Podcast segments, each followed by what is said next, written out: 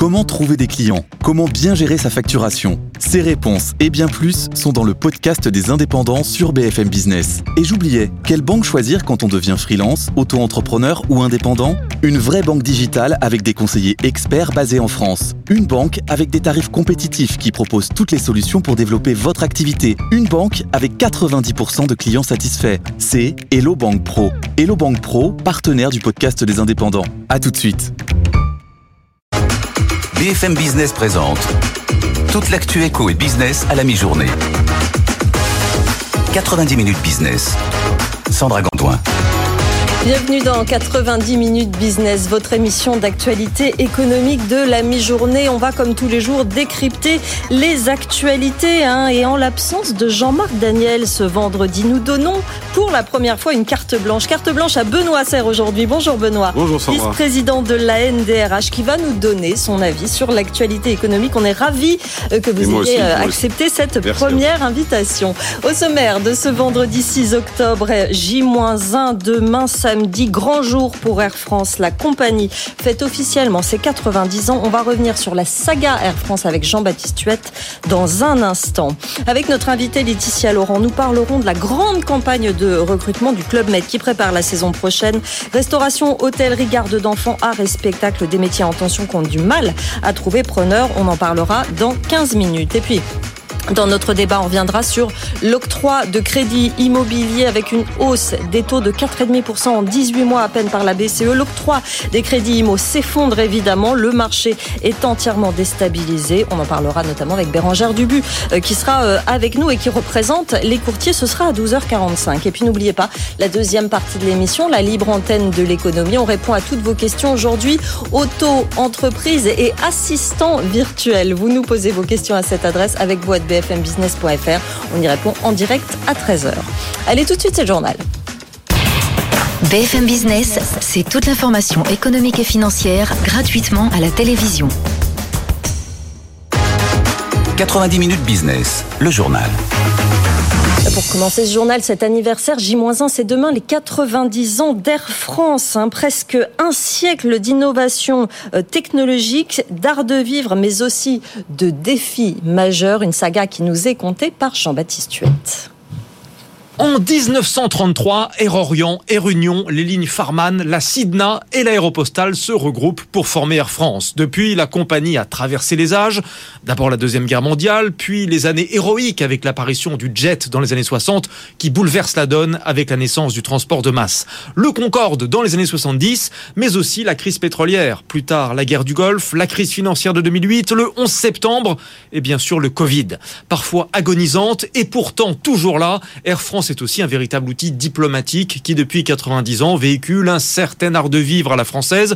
C'est d'ailleurs une des tâches de Ben Smith, son PDG, que de redorer son blason, qui ces 10-15 dernières années s'était largement terni. Concurrence mondiale débridée, qualité de service en baisse, tension sociale à répétition, flotte vieillissante. Pour l'heure, le pari semble réussir. France retrouve des couleurs financières et surtout de l'agressivité, de retour sur le terrain de la consolidation. Du haut de ses 90 ans, la compagnie a entamé maintenant un nouveau chapitre de son histoire, sans doute l'un des plus difficiles, la décarbonation. 90 ans, symbole de la, de la résilience peut-être, euh, Benoît Serre Oui, bah, Air France, c'est une entreprise, d'abord, euh, le commentaire montre bien que c'est un enjeu de souveraineté. Mm. C'est-à-dire que le gouvernement, les pouvoirs publics en général, ont toujours, on l'a vu pendant le Covid, Ont toujours considérablement soutenu Air France. C'est un enjeu de souveraineté. On sait que d'autres pays n'ont pas fait ce choix-là et n'ont plus de compagnie aérienne.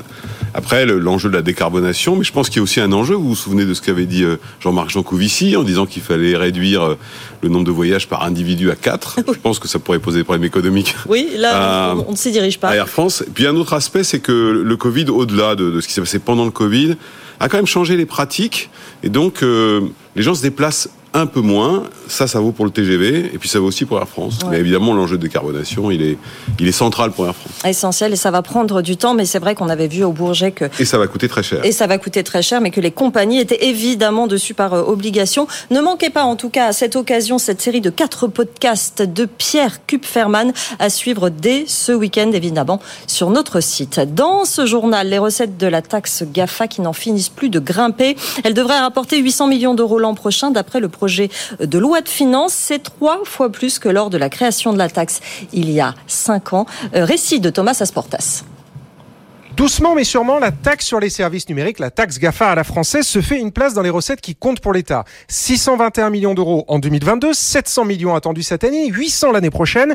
Les recettes grimpent d'année en année en lien avec le dynamisme du secteur, nous explique la Direction générale des finances publiques, car la taxe prélève 3% des recettes réalisées en France des entreprises du numérique qui font plus de 750 millions d'euros de chiffre d'affaires à travers le monde et plus de 25 millions en France. En clair, les Google, Facebook et Amazon.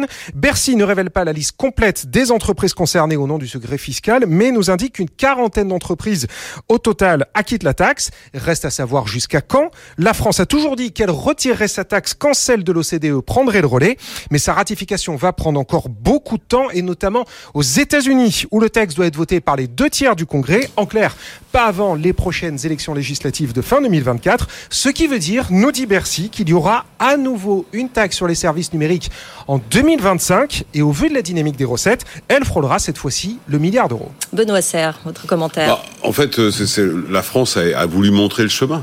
Euh, en taxant effectivement, parce que vous savez que le système de bénéfices est effectivement un, petit peu décalé.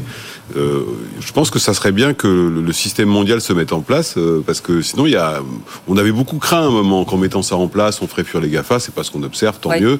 La ils, France, ils, ont menacé d'ailleurs. Ils ont hein. menacé, puis ils l'ont pas fait, parce que la, la, France reste un peu attractif de toute façon. Mais en attendant, ce serait, ce serait, en tout cas, c'est intéressant parce que le jour où ce sera mondial, ce sera probablement la première étape pour quand même réguler euh, ce monde numérique qui euh, nous attend. Mais vous croyez que d'autres que l'Europe vont, euh, vont réguler? Parce que c'est souvent notre rôle sur tous les sujets. Est-ce que les États-Unis, est-ce que la Chine vont s'y mettre à la Oui, alors, bon, la Chine et le numérique, ils ont une relation un peu particulière.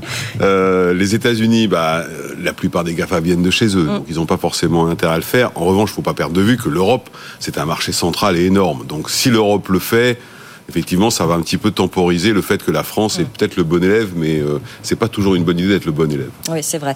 Elle est dans le journal également, ce document exceptionnel que nous vous faisons découvrir aujourd'hui sur BFM Business. Naval Group, le fabricant de sous-marins nucléaires, nous a ouvert les portes de son usine de Cherbourg, l'un des sites industriels les plus secrets en France où sont assemblés les nouveaux sous-marins d'attaque Suffren euh, du programme Barracuda. C'est un reportage d'Essia Lacroix, Pascal Samama avec Raphaël Couder. Dans cet atelier hautement surveillé, Naval Group fabrique un véritable monstre d'acier. Un sous-marin de près de 100 mètres de long, à propulsion nucléaire et lourd de 5000 tonnes. Un chantier unique en France, explique la responsable adjointe des navires armés chez Naval Group. La première étape, ça va être de fabriquer la coque. On va venir former des tôles et les souder pour réaliser des tronçons de coque. En parallèle, on va équiper des, berceaux. Et ces, ces berceaux, on va venir les glisser à l'intérieur des tronçons de coque et puis ensuite, on va venir souder ces tronçons de coque entre eux jusqu'à former un sous-marin complet. Il faut ensuite connecter les systèmes électriques et hydrauliques avant de tout tester, un savoir-faire à la fois artisanal et industriel qui mobilise 2500 salariés. On va avoir besoin de, soudeurs, de, chaudronniers, de peintres, de techniciens de bureau d'études, d'ingénieurs, de programmeurs à chaque fois, on va avoir des compétences extrêmement pointues, quel que soit le métier finalement. Deux sous-marins Barracuda ont déjà été livrés à la Direction générale de l'armement. Le reste du programme arrivera au compte-goutte dans les prochaines années, comme le détaille le directeur gestion de site de Naval Group à Cherbourg. Il nous reste donc quatre sous-marins euh, à construire. Euh, ils sont en cours de construction dans nos nefs à différents stades d'avancement. La dernière unité, sixième bateau, sera livrée en 2029. Des navires qui doivent remplacer progressivement ceux de la classe Ruby mis en service dans les années 80. Voilà, la version longue de Spationor Portage sera retrouvée sur notre site et sur nos réseaux euh, sociaux, mais on voit les carnets de commandes sont pleins. C'est pas le problème, hein, que ce soit dans l'aviation, dans le nucléaire, tout euh, ça. Le ah problème, c'est les talents, Benoît ben voilà, le problème, c'est qu'on a les carnets de commandes sont pleins, même l'étranger nous commande. Vous avez vu que Naval Group a sorti récemment une vedette d'intervention euh, pour euh, la Grèce. On peut se demander à quoi ça peut servir. Je pense que c'est intéressant à rapprocher de la maladie de Frontex, mais c'est un autre sujet.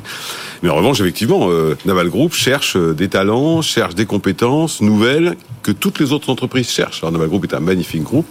Donc ça aussi, je l'évoquais tout à l'heure pour Air France. Je pense que c'est un, c'est un vrai sujet de réflexion, la question de quelles sont les compétences qui nous garantissent notre souveraineté. Mais la capacité à fabriquer nous-mêmes des sous-marins nucléaires, c'est un enjeu de, c'est un enjeu de souveraineté du pays. Absolument. Donc euh, bon, c'est vrai que c'est un enjeu. Après, Naval Group est une magnifique entreprise. Comme les carnets de commandes sont pleins, ça veut dire que le boulot est plein. Oui, le boulot est plein effectivement, mais euh, même la qualité de l'entreprise ne garantit pas forcément ah, bah pas. C'est toute la difficulté. Avoir des, des problèmes. Vous en savez quelque chose. Blocage ou encadrement, fin du suspense. Alexandre Alexandra Paget. Le gouvernement avait jusqu'à demain pour trancher sur cet épineux dossier du rachat de deux pépites françaises sensibles, spécialisées dans la robinetterie nucléaire. On va encore être dans la souveraineté. Bercy vient donc de dire niet, Alexandra Paget. Blocage. Bruno Le Maire a décidé d'ouvrir le parapluie de la procédure de contrôle des investissements étrangers en France et refuse donc, Sandra, l'acquisition de Sego et Velan SAS par Flowserve. Le groupe américain a d'ailleurs communiqué cette nuit, selon lui, cette décision n'est pas alignée sur les ambitions du gouvernement français d'encourager les investisseurs étrangers. Réponse de Bercy, le ministre n'hésite pas à poser son veto si les investissements étrangers en question concernent des activités trop sensibles, en l'occurrence la défense. Les produits fabriqués par les deux PME entrent dans les sous-marins et les centrales nucléaires. Les États-Unis, de leur côté, n'hésitent pas à faire de même quand leur souveraineté est en jeu, mhm. dit-on à Bercy. Et si Bercy a mis autant de temps pour prendre sa décision, reportée deux fois, c'est justement pour instruire correctement le dossier. Il se trouve que les deux PME produisent des centaines de milliers de produits, donc à portée stratégique, difficilement substituables. Sego et Velan SAS sont toutes deux des filiales du groupe canadien Velan. Il lui appartient désormais à ce groupe de décider de la suite des opérations, c'est-à-dire de poursuivre ou pas ces projets de cession euh, de ces deux actifs français. L'année dernière, Sandra, sur les 131 opérations placées sous la procédure de contrôle des investissements étrangers en France, un peu plus de la moitié seulement ont été autorisés pour le moment. Merci Alexandra. On sait ce que Jean-Marc Daniel parle, euh, pense du protectionnisme. Votre position par Alors, je connais sa position sur le protectionnisme. C'est vrai que c'est pas forcément sa position préférée. En revanche, est-ce que ce serait le début de la fin de la mondialisation naïve? Euh, on a un autre cas avec les en Belgique, là, avec les Chinois, et c'est pareil. Donc c'est, est-ce que c'est ça? Maintenant, ça signifie que si on fait ça, alors on a la capacité à produire les entreprises, les compétences, les investissements qui permettent de faire ça. Eh Et si on est racheté, c'est peut-être parce qu'on est un peu plus faible que ceux qui y ont pensé avant nous. Merci beaucoup, Alexandra Paget. Allez, on va faire un point à Euronext tout de suite. Quelle est la tendance de la mi-journée, Antoine Marie-Gaudry Eh bien, grand soleil, regardez derrière moi grand soleil avec un CAC 40 qui gagne 0,7%, 7046 points après deux séances particulièrement instables, mais c'était pas gagné non plus ce matin. On semble vouloir terminer la semaine sur de meilleurs euh, entrefaits, on va dire, et euh, une tendance qui va quand même rester un petit peu attentiste alors qu'à 14h30, on va avoir euh, les chiffres du chômage américain, les chiffres de l'emploi américain qui sont regardés de très très près évidemment pour anticiper ce que va faire la Réserve fédérale américaine et dans l'optique bien évidemment de continuer à scruter ce que vont faire les taux du marché obligataire qui sont en train euh, véritablement de pressurer les marchés hein, depuis plusieurs semaines avec leur montée continue. On a euh, un DAX à Francfort qui gagne 0,78%, l'Eurostox 50 plus 0,85%. Les choses se passent quand même beaucoup mieux. Le secteur euh, en vue du côté de la Bourse de Paris, c'est le secteur bancaire. Ben, on commence à se dire que cette montée continuelle des taux va quand même avoir un impact positif sur les comptes des banques, puisque évidemment les taux c'est leur carburant. Crédit agricole en particulier gagne 2,2% à 11,68 euros. On a l'assureur AXA qui prend 2,1% à 27,90 euros. Et puis derrière, on trouve aussi les valeurs euh, techno qui sont bien orientées, hein, notamment ST Microelectronics qui prend 1,8% à 41,72 euros à la baisse. Alors malheureusement, Alstom qui sort euh, de la deuxième plus forte baisse historique d'une entreprise cotée au CAC 40 avec plus de, de 37%, a encore beaucoup, beaucoup de mal à se stabiliser. Le titre perd 3,4% à 12,95 euros. Danone, moins 19 à 51,29 et Sanofi, moins 0,19 aussi à 102,66 euros. Ça, c'est plutôt de bon augure. On sent que les valeurs défensives sont plutôt mises de côté. C'est-à-dire que les investisseurs ont repris un petit peu goût au risque. Le CAC 40 plus 0,7%, 7047 points l'euro, 1,0564. Merci Antoine Larry-Gaudry. On vous retrouvera à 12h36 comme tous les jours pour votre édito. Dans un instant, la suite de notre émission, on va parler recrutement dans l'hôtellerie, la restauration, les arts, les spectacles c'est le Club Med qui recrute et prépare sa prochaine saison. Laetitia Laurent sera avec nous dans un instant. Et puis la deuxième partie de l'émission, à 13h, la libre antenne de l'économie. On répond à vos questions. On va parler d'auto-entreprise avec un exemple précis d'une femme qui a créé son entreprise d'assistant virtuel. Vous nous posez vos questions à cette adresse avec vous à bfmbusiness.fr. On y répond en direct à 13h. À tout de suite. 90 minutes business, l'invité.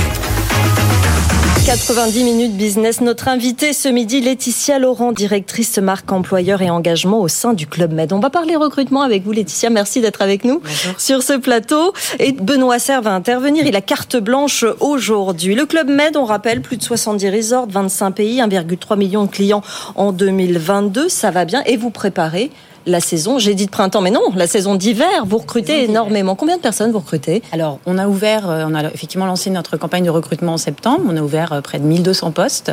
Euh, on a recruté déjà environ 700 personnes. Il reste 500 postes à pourvoir. On est en pleine période de, recrutement pour cet hiver. Il y a 25 000 employés, c'est ça, à travers le monde, hein, on est d'accord. Le Club Med, c'est plein de métiers différents. Hébergement, bar, restauration, encadrement des enfants, les métiers du sport, le bien-être, les arts, les spectacles. C'est hyper divers. vous cherchez quel type de profil Alors effectivement, plus de 120 métiers dans nos équipes. Euh, vous l'avez dit, hébergement, restauration, euh, tout ce qui est encadrement enfant, les plus petits aussi. On accueille les bébés à partir de 4 mois. Mm. Euh, les métiers du sport, du bien-être, du spa.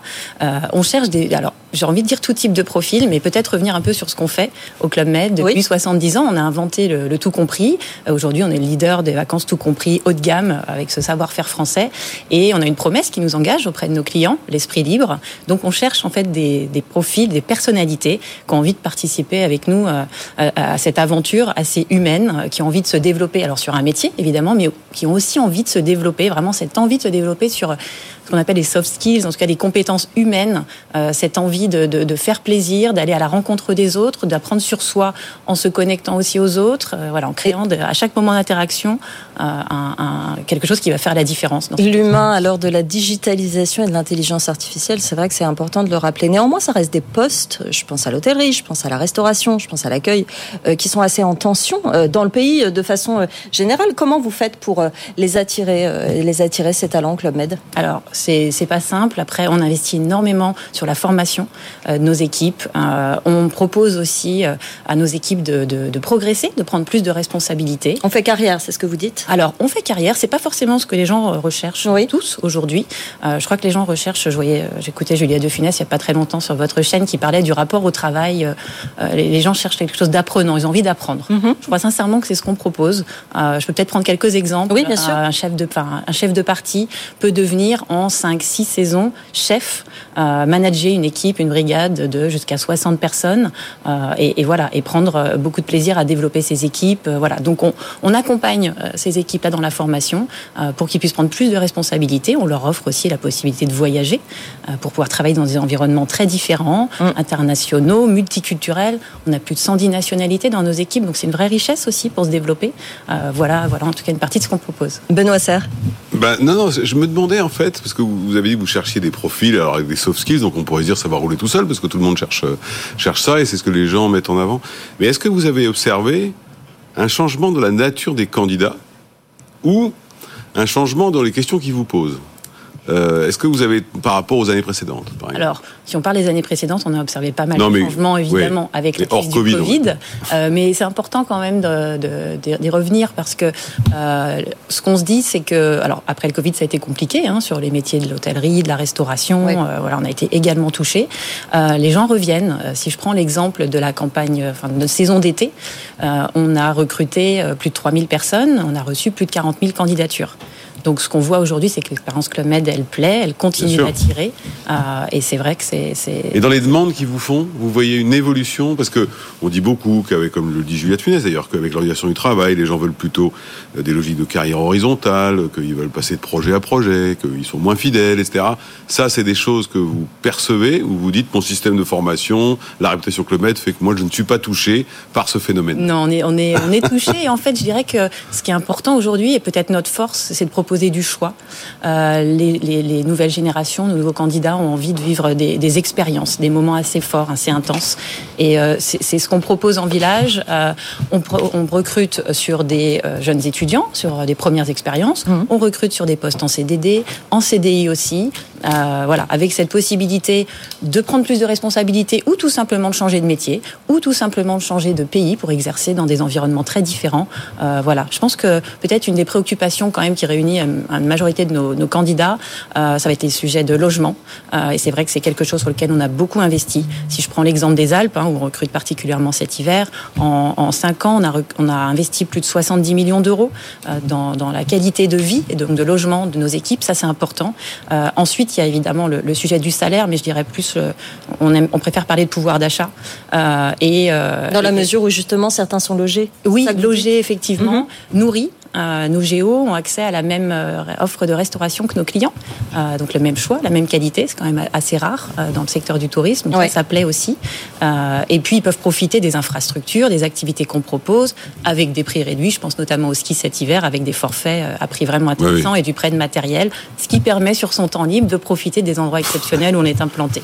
Oui, ça, ça nous aide sympa, aussi ouais. à recruter. Dans l'hôtellerie-restauration chez vous que Place d'Italie. Oui, ça, ça effectivement. Mais et du coup, ils n'ont pas télétravail alors le télétravail, forcément, ah bah c'est compliqué. En revanche, pour nos équipes en village, on propose ce qu'on appelle le workation. Ouais. peut-être euh, euh, la possibilité de partir une semaine dans un village pour travailler et être en proximité avec nos équipes euh, village, justement. Quand on est dans les bureaux, on peut parfois s'en éloigner un peu.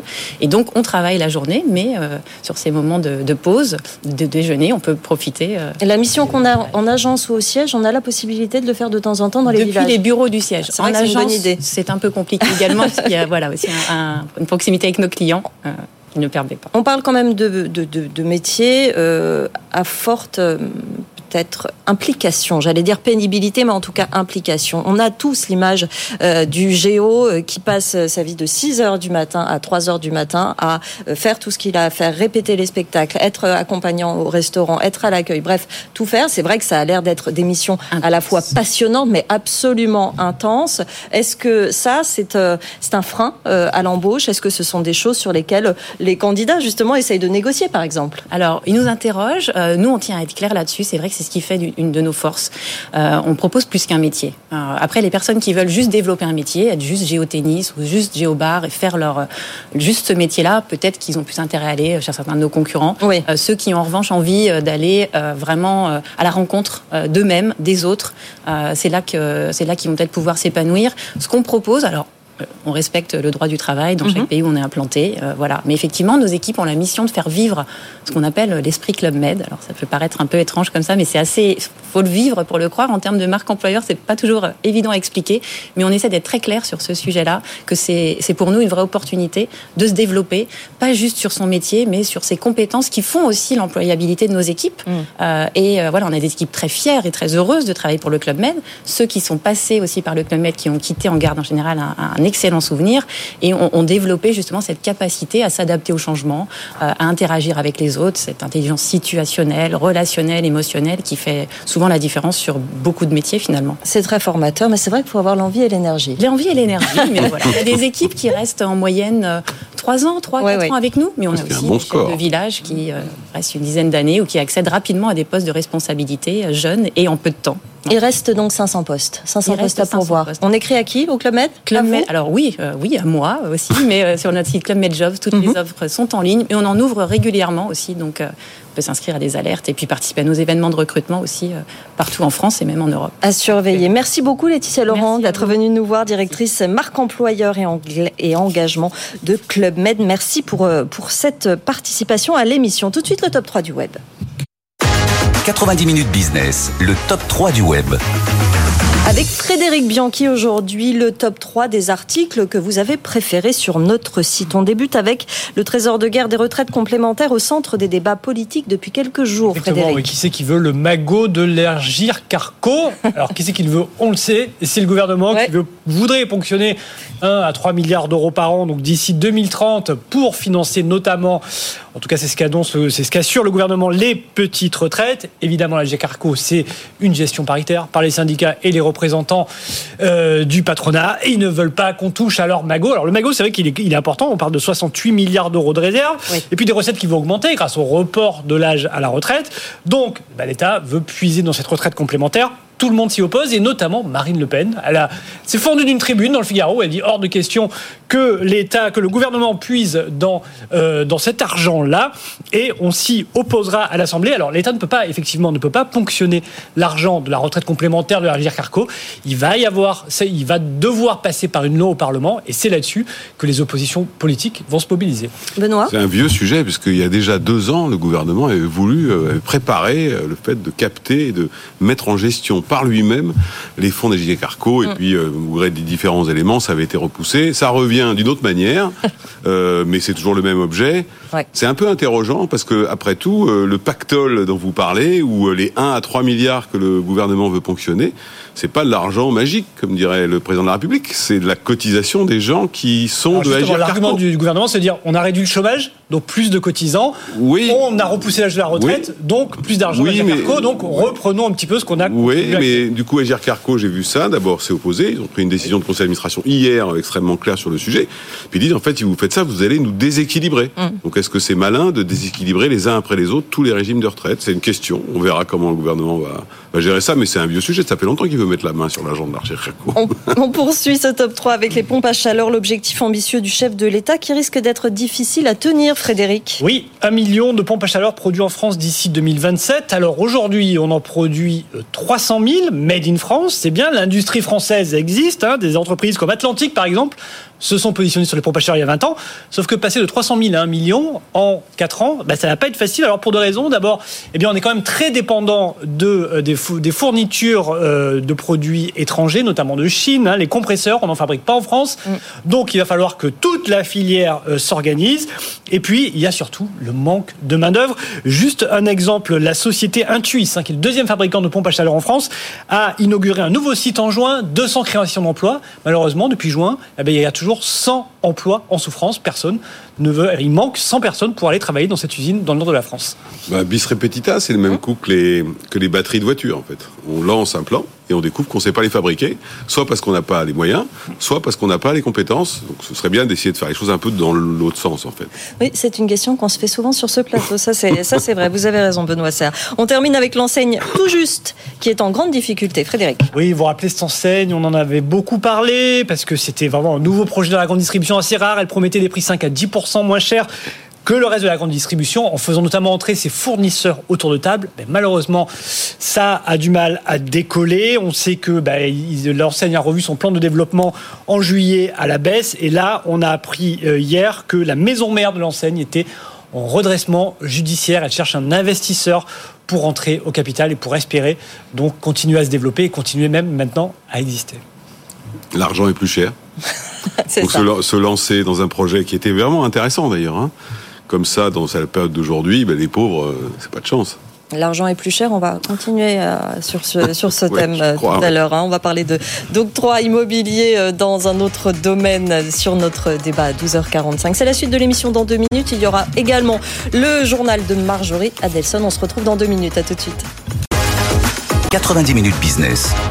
Sandra Gondouin. Et soyez les bienvenus si vous nous rejoignez dans 90 minutes business avec Benoît Serre aujourd'hui. La carte blanche, attention, c'est la première fois, il s'exprime sur tous les sujets, exactement comme Jean-Marc Daniel, on en est ravis. Frédéric Bianchi est avec nous également sur ce plateau et à suivre l'édito d'Antoine Larigauderie qui va nous parler des dernières alertes en bourse. C'est important, c'est à 12h36. Et puis notre débat, comment évolue l'octroi de crédit immobilier? Bérangère Dubu va nous rejoindre à 12h45. À 13h, la libre antenne de l'économie. Comme tous les jours, vous nous posez vos questions. Le sujet du jour, l'auto-entreprise avec notre expert Ludovic Bado. Son invité témoin a créé une auto-entreprise d'assistants virtuels. Elle nous expliquera exactement de quoi il s'agit. Posez-nous vos questions à cette adresse avec vous bfmbusiness.fr. On y répond en direct à 13h. Mais tout de suite, c'est le journal de Marjorie. BFM Business, l'info éco. Marjorie Adelson. Bonjour Sandra, bonjour à tous. À la une, le gouvernement bloque la vente de Velan. Le Canadien qui a en France deux filiales dans l'équipement nucléaire, Sego et Velan SAS, devaient être rachetés par l'américain Flowserve. Bercy avait jusqu'au 7 octobre pour trancher. Eh bien, Bruno Le Maire a décidé d'ouvrir le parapluie de l'IEF, la procédure de contrôle des investissements étrangers, et de refuser cette acquisition. L'année dernière, sur les 131 opérations placées sous cette procédure, seulement la moitié avait été autorisée. Et puis Bruno Le Maire, toujours, annonce une nouvelle mesure de défiscalisation pour les éleveurs bovins. C'est ce qu'il a affirmé lors d'une interview donnée euh, au journal La Montagne. Le ministre de l'économie est en ce moment au sommet de l'élevage. Il devrait euh, donner plus de détails dans quelques instants. La mesure prendrait la forme d'une provision de 150 euros par vache à hauteur de 15 000 euros par exploitation. Dans l'actualité également, le chiffre du déficit commercial français qui est tombé. Fin août, il se creuse à 8 milliards d'euros. Sur le mois, les importations augmentent légèrement, plus 0,3 milliards d'euros. De leur côté, les exportations se maintiennent à 51,8 milliards d'euros. Les douanes notent qu'après plusieurs mois d'embellie, l'amélioration du solde commercial marque le pas. Agnès Pannier-Runacher était notre invitée spéciale ce matin. La ministre de la Transition énergétique est notamment revenue sur l'effondrement en bourse d'Alstom. Pour elle, le rôle du gouvernement, c'est de préserver les sites industriels du groupe. Écoutez. Alstom a traversé un certain nombre de, de, tempêtes, on le sait tous.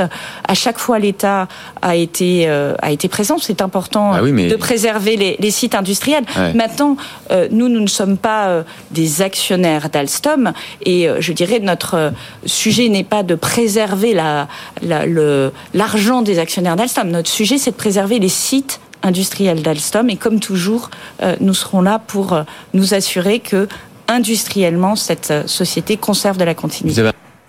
Le sucre au plus haut depuis 13 ans. Euh, en septembre, les prix dans le monde ont atteint un record selon la FAO. En cause, les inquiétudes sur l'impact du phénomène climatique El Niño sur les récoltes en Thaïlande mais aussi en Inde. À noter toutefois que dans leur ensemble, eh bien, les prix alimentaires mondiaux se sont pour leur part stabilisés. Renault, Volvo et CMA CGM lancent une nouvelle société de fourgons électriques. C'est ce qu'ils ont euh, annoncé ce matin. Euh, Renault et Volvo ont signé un accord pour détenir chacun 50% de cette nouvelle structure. Ils investiront, ils investiront pardon, 300 millions d'euros sur les trois prochaines années. De son côté, CMA CGM a signé une lettre d'intention non contraignante pour participer à cette nouvelle société. Montant de son investissement 120 millions d'euros. On termine avec Valeo qui réalise un premier emprunt obligataire vert de 600 millions d'euros. La Banque européenne d'investissement a souscrit pour un montant de 150 millions d'euros. Jusqu'à présent, l'équipementier automobile a identifié un potentiel d'environ 2 milliards d'euros de projets éligibles. Voilà pour les dernières informations économiques. Tout de suite, on va jeter un petit coup d'œil au marché à la mi-journée. Le CAC est dans le vert avec plus 0,73% Sandra. Merci Marjorie. Votre rendez-vous avec Verizon Connect, spécialiste de la géolocalisation de véhicules professionnels. 90 minutes business, l'édito d'Antoine. L'édito d'Antoine Larigauderie, gros plan avec vous Antoine sur un phénomène qu'on a à l'œil sur les marchés, le grand retour des avertissements sur résultats, phénomène qui pourrait nous compliquer euh, la fin de l'année carrément Antoine. Oui, avec euh, bah, un cas emblématique, hein, bien sûr, euh, Alstom. Alors, c'était pas un avertissement sur résultat, mais plutôt sur sa situation de trésorerie, hein, soyons précis. Mais ça commence à se multiplier. Regardez, on en a parlé d'ailleurs euh, la semaine dernière à Peram, hein, le spécialiste de l'inox, qui a revu à la baisse ses prévisions, là aussi à cause de tout un tas d'événements exceptionnels. Euh, hier soir, après la clôture de Wall Street, alors ça peut paraître un petit peu plus anecdotique, mais on a Levis, Levis Strauss, le fabricant de, de jeans, qui a émis des prévisions qui étaient vraiment très en dessous de ce qu'attendait le marché. Et donc partout, on a cette impression euh, d'un retour des profit warnings, des alertes euh, sur résultats, sur euh, chiffre d'affaires, sur situation de trésorerie. C'était un mot qui était un peu passé de mode, on va dire, sur les marchés, qui était un peu derrière nous. On se rappelle que c'était le phénomène qu'on guettait le plus sur les marchés à une certaine époque, hein, il y a quelques années. Et les voilà de retour. Pourquoi? Tout simplement parce qu'on a un environnement macroéconomique qui laisse de répit à aucun secteur, finalement. Avec des taux obligataires, des perspectives économiques qui sont revues en baisse et qui concernent à la fois les valeurs de croissance qui ont besoin de taux quand même relativement modérés pour assurer leur développement, étant donné qu'elles ont beaucoup recours au crédit, et euh, des entreprises un petit peu plus cycliques qui ont besoin d'un environnement un petit peu plus stable pour avoir euh, plus de perspectives liées à la demande et à la bonne santé de l'économie en général. Donc, on voit des entreprises qui commencent à mettre des signaux orange un petit peu partout avec euh, ce genre d'avertissement. Euh, le prochain catalyseur de marché, en plus, c'est vrai qu'on a derrière la grande série de chiffres macroéconomiques de ces dernières semaines. Hein, cet après-midi, l'emploi américain. Après, on n'a plus grand-chose à se mettre sous la dent, mais il y a les résultats d'entreprises qui vont commencer à tomber. Et ça, ça va être un enjeu. Guetter ben, les maillons faibles et sans doute ceux qui seront un petit peu plus nombreux que d'habitude à devoir émettre ces fameuses alertes au profit, alertes au résultat. Mm. Merci beaucoup Antoine. Évidemment, on suivra euh, avec vous cette situation euh, dans, dans ces prochains jours, ces prochaines semaines. Dans un instant, on va parler de la hausse des taux, à nouveau euh, celle de la BCE et les conséquences sur l'octroi de crédit immobilier. Les professions souffrent, le secteur souffre. Ça a des conséquences bien plus larges que ce qu'on imagine. On en parle dans un instant. Bérangère Dubu va nous rejoindre. À tout de suite. 90 minutes business, le débat. Bienvenue dans notre, notre débat. Si vous nous rejoignez, on va parler crédit IMO comme convenu. Euh, comment les, évoluent les demandes, les délivrances, quel impact sur les courtiers, les propriétaires, le secteur en général. Bérangère Dubu euh, nous a rejoint, euh, secrétaire général de l'Union des intermédiaires de crédit. Merci Bérangère d'être en direct avec nous. Et il y a autour de ce plateau Benoît Serre qui a toujours carte blanche pour cette émission, Frédéric Bianchi et Annalisa Capellini qui, comme tous les jours, va jeter un œil chez nos voisins. Frédéric, je commence par vous. On fait peut-être un, premier point pour euh, voir les derniers chiffres concernant les octrois de crédit immobilier.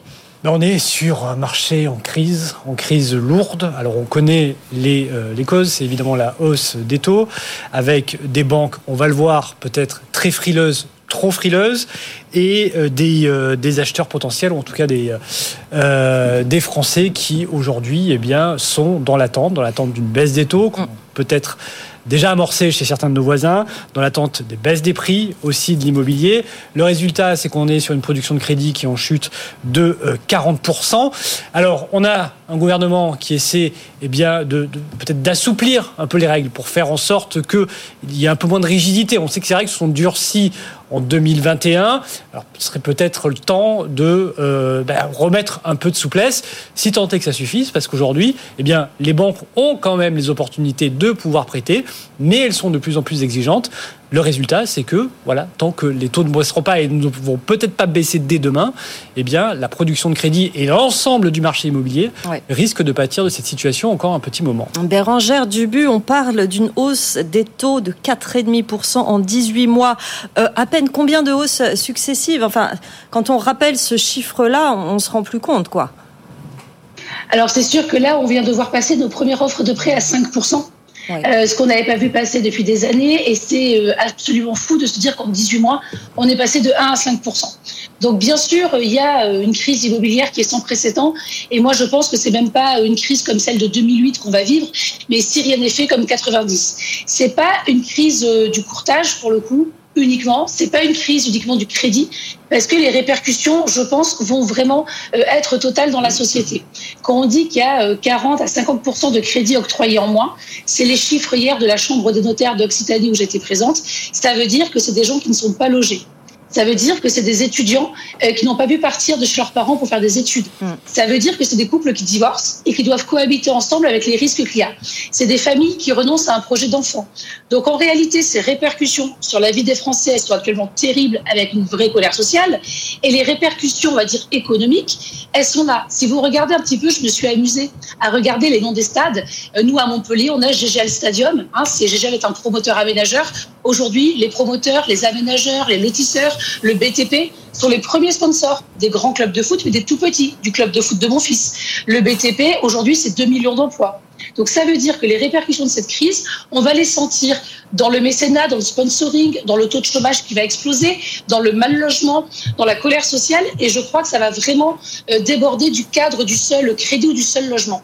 Oui, on va, on va effectivement regarder avec nous, vous, dans un instant, les conséquences sur euh, votre fonction, sur les agents IMO également. Mais Benoît Serre, c'est ce qu'on disait tout à l'heure. Vous, vous le sentez en entreprise. Il, il, commence à y avoir des conséquences concrètes sur les prises de décision des salariés. En, fait, il y a deux choses. D'abord, vous connaissez l'expression quand le bâtiment va, tout va. Donc, mhm. avec ce que je viens d'écrire, je me dis que le bâtiment va moins bien, donc le reste devrait aller moins bien. Donc, c'est un peu inquiétant. Ça rajoute à ce qui était évoqué tout à l'heure sur l'instabilité, sur on ne sait pas trop où on va, etc.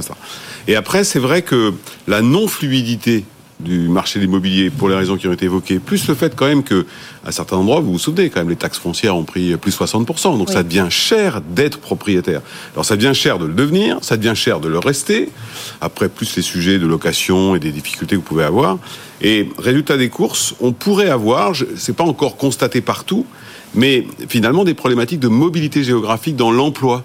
Parce qu'effectivement, quelqu'un qui a un endroit, qui est propriétaire de sa maison, vous le proposez un autre job ou il veut faire un autre job, et le marché aujourd'hui, il est très, il bouge le marché de l'emploi. Mm. Ailleurs, il va être freiné par ça en disant non seulement je vais pas réussir à vendre ou alors à un prix inférieur, et en plus je vais pas réussir à racheter ou alors avec des taux d'intérêt euh, trop élevés. Donc je pense qu'il y a effectivement une espèce de risque non pas de blocage, mais en tout cas, euh, le fait de lever des freins, ça paraît important parce que sinon, cette espèce de fluidification dont on a besoin s'installera moins bien. Pierre. Alors, pardon, Frédéric. Alors oui, les freins. Alors les freins, c'est vrai qu'en plus, eh bien, on a rajouté des contraintes. Ça, c'était en 2021. Le Haut Conseil de stabilité financière a gravé dans le marbre la règle des 35%. Mmh. Aujourd'hui, une banque ne peut pas alors en règle générale, euh, prêter euh, à des ménages qui s'endetteraient à plus de 35%. Alors avant c'était une pratique, maintenant c'est devenu une règle, une loi. Donc ça c'est en 2021. Donc est-ce qu'il faut assouplir cette règle? Maintenant, euh, il y a aussi la limitation des, prêts sur 25 ans. On ne peut pas dépasser 25 ans.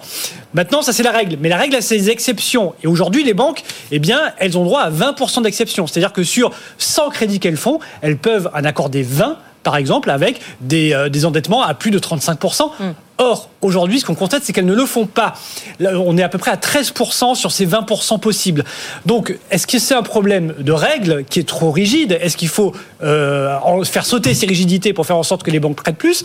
Ou est-ce que c'est un problème de confiance des banques? On le voit aujourd'hui, elles ne veulent pas prêter, elles sont de plus en plus exigeantes, euh, Benoît le disait hors antenne, sur les apports exigés. Je crois qu'on est à 90 000 euros en moyenne d'apports exigés par les banques. Ça a été multiplié par 3 en deux ans, cet apport exigé. Donc aujourd'hui, c'est une crise de confiance des banques qui ne font plus confiance finalement aux personnes à qui elles prêtent. Et malheureusement, eh là-dessus, l'exécutif n'a pas beaucoup de marge de manœuvre. Bérangère Dubu, vous nous en aviez déjà parlé du comportement des banques, justement. Est-ce que les six grands groupes français euh, agissent tous de la même façon? On a l'impression que c'est plus en ordre dispersé qu'avant. Alors toujours, les banques fonctionnent pas pareil, effectivement, et c'est ce que j'avais dit l'année dernière. Il y a quand même une prime, on va dire, euh, au soutien des territoires des banques mutualistes. Les groupes banques populaires, caisses d'épargne, les crédits mutuels, les crédits agricoles, ces banques qui sont ancrées dans les territoires sont celles qui ont joué le plus le jeu mhm. depuis 18 mois. En revanche, il y a un vrai problème du crédit. Et ce problème du crédit, on l'a dit, hein, alors on en revient comme pour le taux d'usure il y a 18 mois. En fait, j'ai l'impression que je suis dans le film Une journée sans fin, où on a toujours les mêmes problèmes avec une Banque de France qui a un an de retard et qui aujourd'hui trouve légitime de garder les mêmes normes de crédit obligatoires en 2023 qu'en 2020 et 2021. Et ça n'a pas de sens. Ce qui a été dit avant est juste. On peut moduler euh, la durée du crédit. Aujourd'hui, il vaut mieux être propriétaire avec un crédit un peu plus long que rester locataire et subir l'inflation. Au niveau de l'apport, il est temps de rappeler un petit peu que les prêts à taux zéro, par exemple, étaient au départ des apports. Donc, quand la banque demande un apport, il y a ça qui peut rentrer en ligne de compte.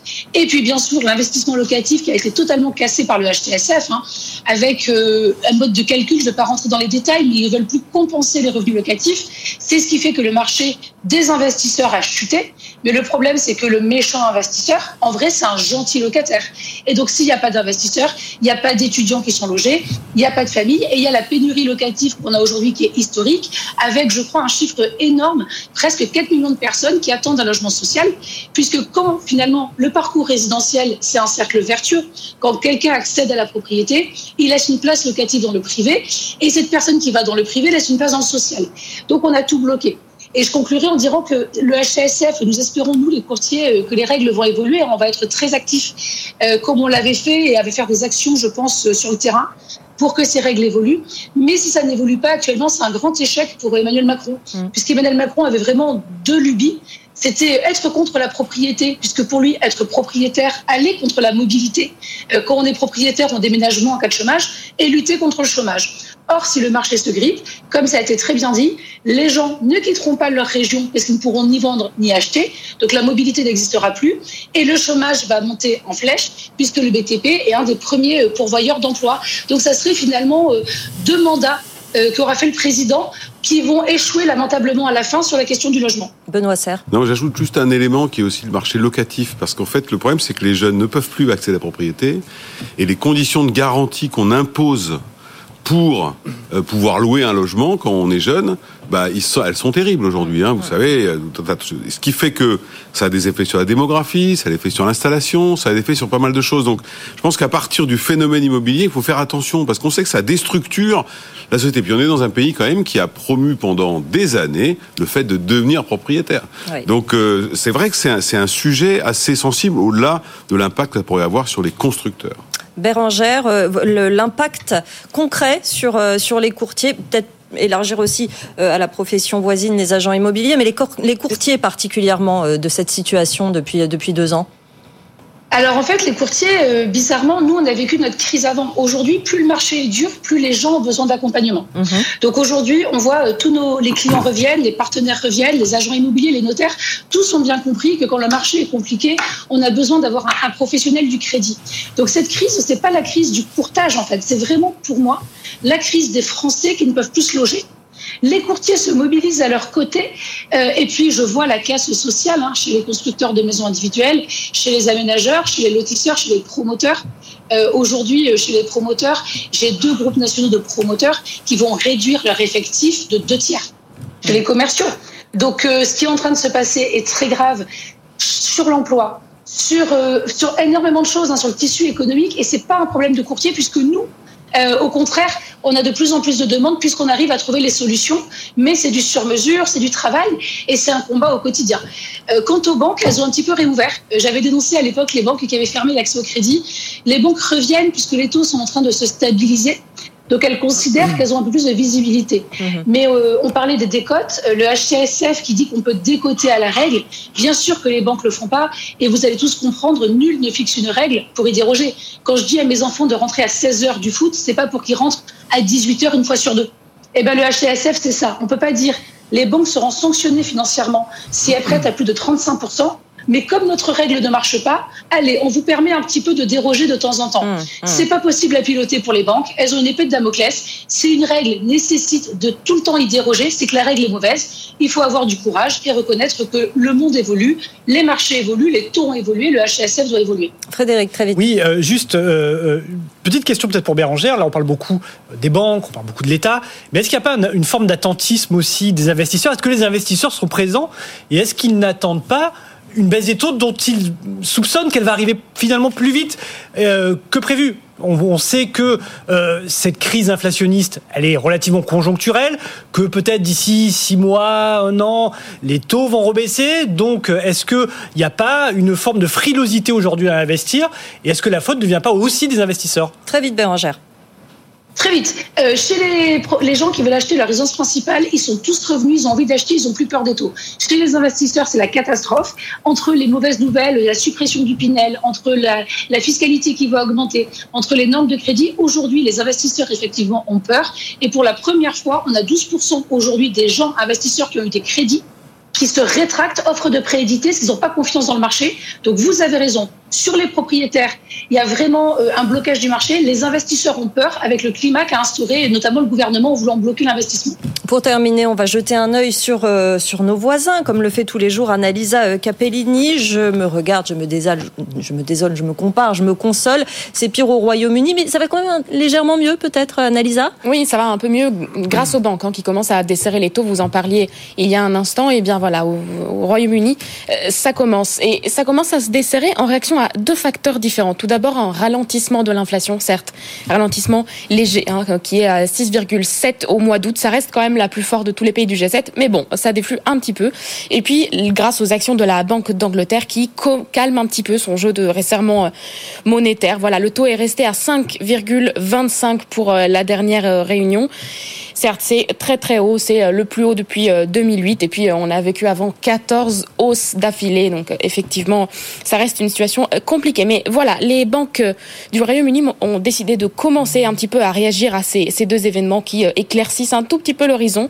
on voit HSBC par exemple, qui est un, des plus grands prêteurs du pays, de moins 0,35% sur ses crédits en moyenne, tout comme Nationwide, mais aussi Barclays et regardez chez T SB, les crédits à taux fixe sur deux ans sont en baisse en moyenne de moins 0,55%. Donc voilà, c'est quand même une bouffée d'air euh, assez importante pour euh, les acheteurs, mais il faut nuancer, vous l'avez dit, hein, outre-Manche, la situation n'est pas rose du tout. Le taux des crédits immobiliers était supérieur à 6% au mois d'août. Voilà, en France, Bérangère le disait, on commence à voir des, taux à 5%, mais la moyenne, c'est quand même beaucoup plus bas. Et puis voilà, ça fait que les acheteurs ne peuvent plus suivre. Hein. Au Royaume-Uni, le nombre de crédits immobiliers accordés cette année va se réduire de près d'un tiers. Et par conséquent, le nombre des transactions va lui aussi tomber à un niveau jamais vu depuis plus de 10 ans, avec moins 20% de ventes de logements finalisées par rapport à l'année dernière. Finalement, c'est ce qu'on voit, ça a des conséquences très réelles et très directes sur euh, tout le reste de l'économie. Et très large, effectivement, c'est ce qu'on disait Benoît Serre. Hein, Bien sûr, non, mais c'est pas des conséquences. En plus, ça dure longtemps après